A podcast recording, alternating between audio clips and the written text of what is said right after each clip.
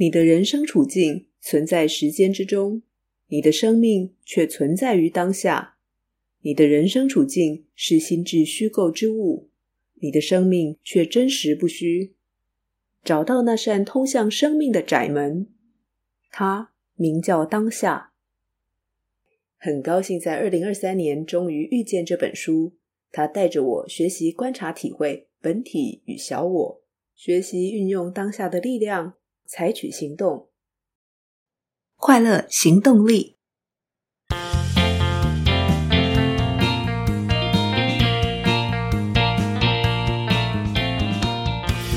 Hello，欢迎收听《快乐行动力》，这是一个学习快乐、行动快乐的 Podcast。我是向日葵。在二零二四年全新的开始，向日葵想了很久，要选哪一本书来分享。这本《当下的力量》封面写着。通往灵性开悟的指引。导读的身心灵畅销作家张德芬老师说：“它是不能用大脑来读的一本书。”确实如此，这本书用非常浅显的文字组合，让读者虽然每个字都看得懂，但是组合在一起，就好像突然被雷打到一样震撼。让我来举个例子，比方说，作者写道：“时间是幻象。”这里的“幻象”两个字。指的是虚幻的现象。我们每个人每一天都生活在时间里。我们刚庆祝完跨年，为了如何运用时间做许多的规划。但是作者认为时间是幻象。再来个例子哦，你不等于你的心智。笛卡尔说：“我思故我在。”但是作者认为笛卡尔是错的。你不等于你的心智。这本《当下的力量》长期占据纽时心灵类排行榜冠军，并且被翻译成三十三种语言，影响帮助了许多读者。是一本需要慢慢读、细细体会的书。虽然这本书早在一九九九年就出版了，但过去向日葵对身心灵书籍的接触没那么多。很高兴在二零二三年终于遇见这本书，它带着我学习观察、体会本体与小我。学习运用当下的力量，采取行动。相见永不嫌迟，当下就是最好的时刻。新的一年，希望把这本书带给我的启发分享给听众朋友们，邀请大家一起内观，看见自己的拥有，运用当下的力量。这本《当下的力量》由 Eckhart Tolle 著作，梁永安翻译，相识文化出版。Eckhart Tolle 是当代的心灵大师，他不倾向任何的宗教。在三十岁以前，他常常很焦虑，甚至不时想要寻死。但是在二十九岁的那一年，他经历了非常深刻的转化。当时他不明白究竟发生了什么事，直到他读了一些灵性的书籍，并且接触了一些灵性导师以后，才明白，那时他不认同、不快乐又恐惧的那个虚假的自我。于是，在那次转化的时候，彻底的抽离开来，剩下他的本质。之后，他也学到了如何让自己在完全清醒的意识状态下，进入无时间的境界，也就是没有时间感的这种境界。剩下的只是不变的自在与平安。后来，陆续有人向他求教，希望知道他到底是怎么办到的。于是，他成为一位灵性导师。也写了这本书。这本书是以大量的问与答的形式完成，是作者在欧洲和美国向一些个人团体进行一些灵性开悟教导的时候，把教学讨论的内容精华整理出来。在书的段落中，作者也安排了许多休止符的符号，希望提醒读者在某些地方暂停一下，去感受刚才所读到的文字。向日葵觉得这是一本非常神奇的书，真的只有拿起来，慢慢的阅读，慢慢的感受，才能体会到它的力量。如果只抓几个重点来谈，不仅会破坏它的整体性，更可能会加深理解内容的难度。所以我会尝试用一个整体的角度，简单说明这本书究竟在说什么，再分享这本书让我学到了什么。首先，它揭露了本体的圆满，人如何被小我蒙蔽。所谓的本体，指的是你的本质，也就是最深层的你。只有在我们的心智静止的时候，才可以感受得到我们的本体。在书里写到本体的英文就是 being。作者认为本体有三个面向，分别是爱、喜悦与内在的平安。本体已经是圆满的，但我们体会不到，是因为被小我蒙蔽了。小我，也就是 ego，是心智虚构出来的那个我。小我让我们的生活困在恐惧与痛苦之中。一旦我们认同心智虚构出来的小我，就会把能量转移到心智上，就会被小我蒙蔽。作者希望透过这本书，让我们看见自己的圆满，以及我们究竟如何被小我蒙蔽，又可以怎么摆脱痛苦，深入当下。作者对于开悟也提出了具体的诠释，最后再提到臣服的意义。还记得节目第七十集，迷惘的时候如何找回快乐，保持行动力？当时访谈的来宾，左边茶水间的 Zoe 就进行了一百天的臣服实验，沉浮让他在迷惘时找回了快乐。作者先揭露了本体的圆满。但对心智的认同是我们体验本体的障碍。那么该怎么停止对心智的认同呢？就是设法让自己观看那个思考的人。这么做就是在有觉察的专注当下。如同一开始所说，作者认为时间是幻象，没有事情是发生在过去与未来的，事情只会发生在当下。过去是已经过去的当下，未来则是想象出来的当下。一旦我们学习如何摆脱时间向度，会让我们对于万事万物当中的灵性保持爱与敬意。当我们学习从时间向度中抽离，去观察心智，更多的临在会自然进入到生活里。作者认为，了解临在的唯一方法就是成为临在。而聆听即静是进入临在最简单直接的方法。临在可以帮助我们有效地利用时钟时间，但不受制于心理的时间。当心理时间停留在过去，就会背着过去的包袱，悔恨、内疚、悲伤、自责，没有办法原谅自己。如果眼中只聚焦着未来，又会不断的赶路、超车，把现在变成跳板。没有办法欣赏这一路的风景，更难以感受生命的美好。所以，作者透过这本书，带领读者学习练习与内在身体的连接。不要思考，去感受身体的各部分，感受身体的能量场，进行安住身体的练习，帮助读者觉察自己的力量，运用当下的力量。前面也提到，这本书是以问与答的形式撰写，因为很多人在跟着作者学习的时候，会发现自己原本的既有观念与作者想要指导大家的有很大冲突，所以在读这本书的时候，可以把自己当成那提问的学生，学生提出的问题，可能我们也有。最后，作者在臣服的部分特别谈到，臣服的意义是指无条件。无保留地接受当下这一刻，停止对本然的内在抗拒。所谓的本然，指的是事物本来的样子；内在抗拒，就是透过心理判断和负面情绪对本然说不。如果我们不评断、不抗拒，负面情绪就不见了。接受脆弱，才是真正的力量。痛苦不会因为压抑与逃避而减少。此外，对当下臣服，不等于对境遇臣服。对当下臣服，不代表不能采取行动。归结起来，如果我们能够接纳万事万物的本然，内心就会感到永恒的临在，就会得到超越好坏的、没有任何条件的喜悦。书中当然也提到了合一的概念。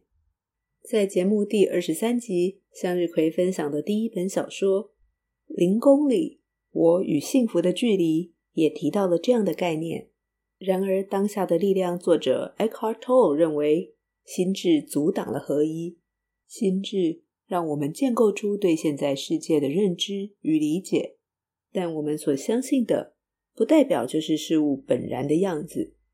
许多字面上的意义与定义，都是人类因为生活的需要去研究赋予的。作者也有特别提到，阅读这本书不能够太纠结于字面的意义。接着，向日葵来分享阅读这本书的学习。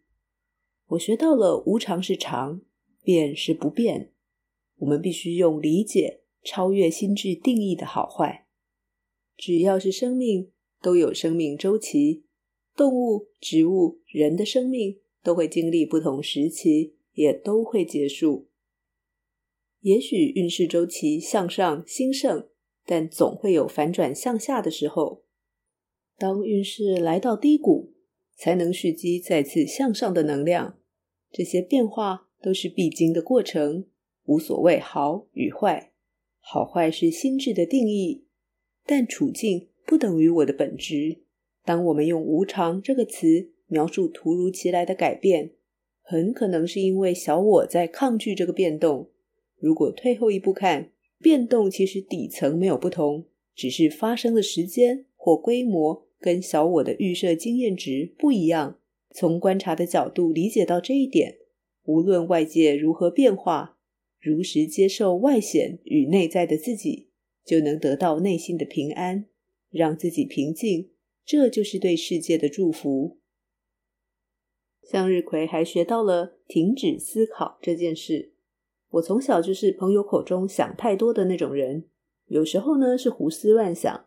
有时候是钻牛角尖，当然也有认真学习找答案、解决问题的那种思考。不过有个明显的特质，就是闲不下来，会一直找事情做。因为已经彻底相信要不断努力，停下来就是偷懒，就有莫名的罪恶感。就算我的手上没在做什么，脑子也会一直在想事情，似乎变成一个生活习惯。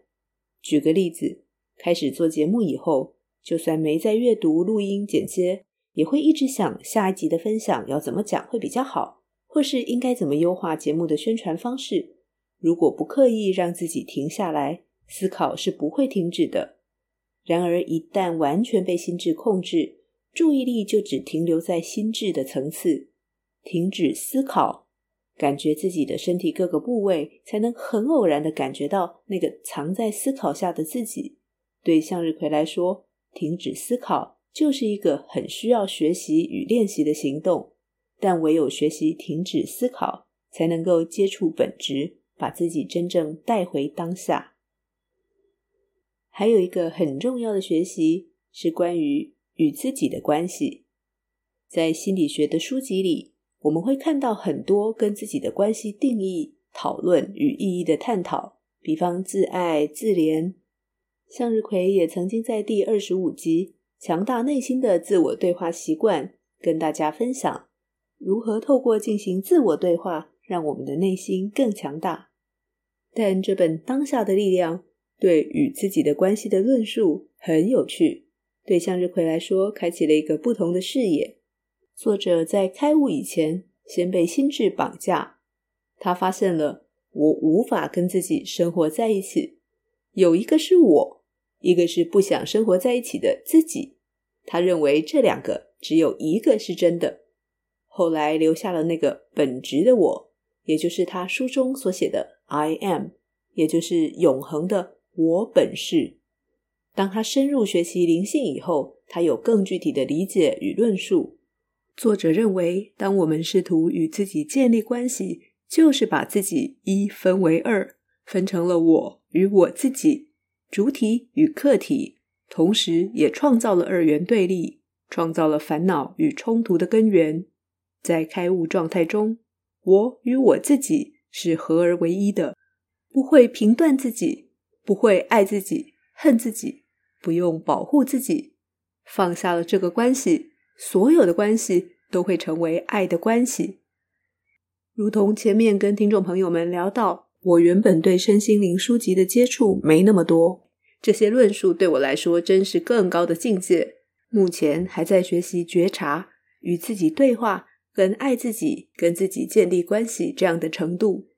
对于灵性这个词的认识也相对不是那么深入。这个词究竟从何而来，代表什么意义，都需要更多学习。无论透过以自我对话的方式建立与自己的关系，对生活有没有帮助，在作者的论述中，有一点向日葵很认同，那就是在我们的深层自我当中就有力量，只是我们如何觉察与运用这份力量。其实这本书一开始，作者就提出了一个很重要的观念，在前言的第一句话，作者写道：“我很少取用往事。”也极少回溯过往。作者希望读者能够学习到运用当下的力量，牵制受到过去的影响，把因此流失的能量收回来。向日葵是个很念旧的人，学生时代我一度夸张到把上课所传的纸条寄给同学的电子邮件全部留下来，把邮件存到磁片里。还记得以前用磁碟片，那种方方的小小一块。不是用随身碟，把邮件打包存到磁片里，连同上课传的纸条一起给同学。现在想起来，自己都觉得挺夸张的，因为不想忘记，所以全部留下来。当然，我也早已经不会再这样了。但那时的自己其实是非常没有安全感、没有信心的，对关系没有安全感，想要留下些实实在在的、看得见、摸得到的什么都好。不是不相信别人，而是不相信自己，不相信自己的记忆，想要回顾或反思自己的感受。现在，脸书为了抓住我们的眼球，很喜欢帮我们回忆过往，时不时来个动态回顾，甚至为我们设计出便于取用往事的贴文方式，再加码一个惊喜对比，助长心智的比较心态。回忆过往并没有错。回忆过往本身没有二元的好与坏，但沉浸在过去里，一不小心就会变成了心理包袱，让我们的思想与行为受到过往影响。回想过去，甚至去比较，好像是人的天性。小学生遇到幼稚园的孩子，就会说：“好好哦，他们好早下课，又没有功课。”看到自己以前的照片，也会说：“我以前怎么那么可爱？”刚出社会工作。回想单纯没有利益关系的学生时代，中年大叔追忆青壮年的体力跟拼劲，爸爸妈妈回想没有小孩的时候，两人世界的自由自在。明明过去是逝去的当下，无法改变，但我们很容易受到过去的影响，可能是社会本身自带外在分类的属性标签，比方学历、产业别、公司职级、经历、人脉圈。又或者是对过去情绪、情感的牵绊，不再相爱的两个人，其中一个仍然不停问自己：为什么对方不爱了？觉得自己犯了错，说错话，做错事，却无法回到过去改变什么，就这样带着自责与内疚生活。挚爱的人离世，这是人生的必然，却无法走出过去相伴的生活形态，仍重复着过去习惯的行为模式。把自己关在悲伤里。当下的力量这本书告诉我们，救赎只在当下，当下就是人生。臣服于当下，如实接受当下，比较心与负面情绪就没有存在的空间了。脸书提醒我们的美好过去已经是过去，再怎么难以接受的伤痛或震撼都已经发生。接受这个当下，就拥抱了内心的平静；专注这个当下，就发挥了当下的力量。越纠结在过去，当下的力量就跟过去纠缠在一起。把这些能量收回来，其实我们所拥有的一切，远超过自己的眼界所能看见。然而，我们必须专注当下，不断行动，才能够觉察这份力量。发挥这份力量。今天跟各位听众朋友们分享这本《当下的力量》，带给向日葵非常大的能量。希望二零二四年我们都能够学习运用这本书的智慧，活在当下。感谢你听到了这里，喜欢节目欢迎到 Apple Podcast 或 Spotify 或 Mixer Box 留下五星好评与评论。任何建议或反馈都欢迎写信给向日葵。别忘记订阅追踪，才能收到最新的节目上架通知。也欢迎你分享给朋友，让快乐行动的力量放得更大，传得更远。追求快乐，立刻行动。祝你快乐！我们下次见喽，拜拜。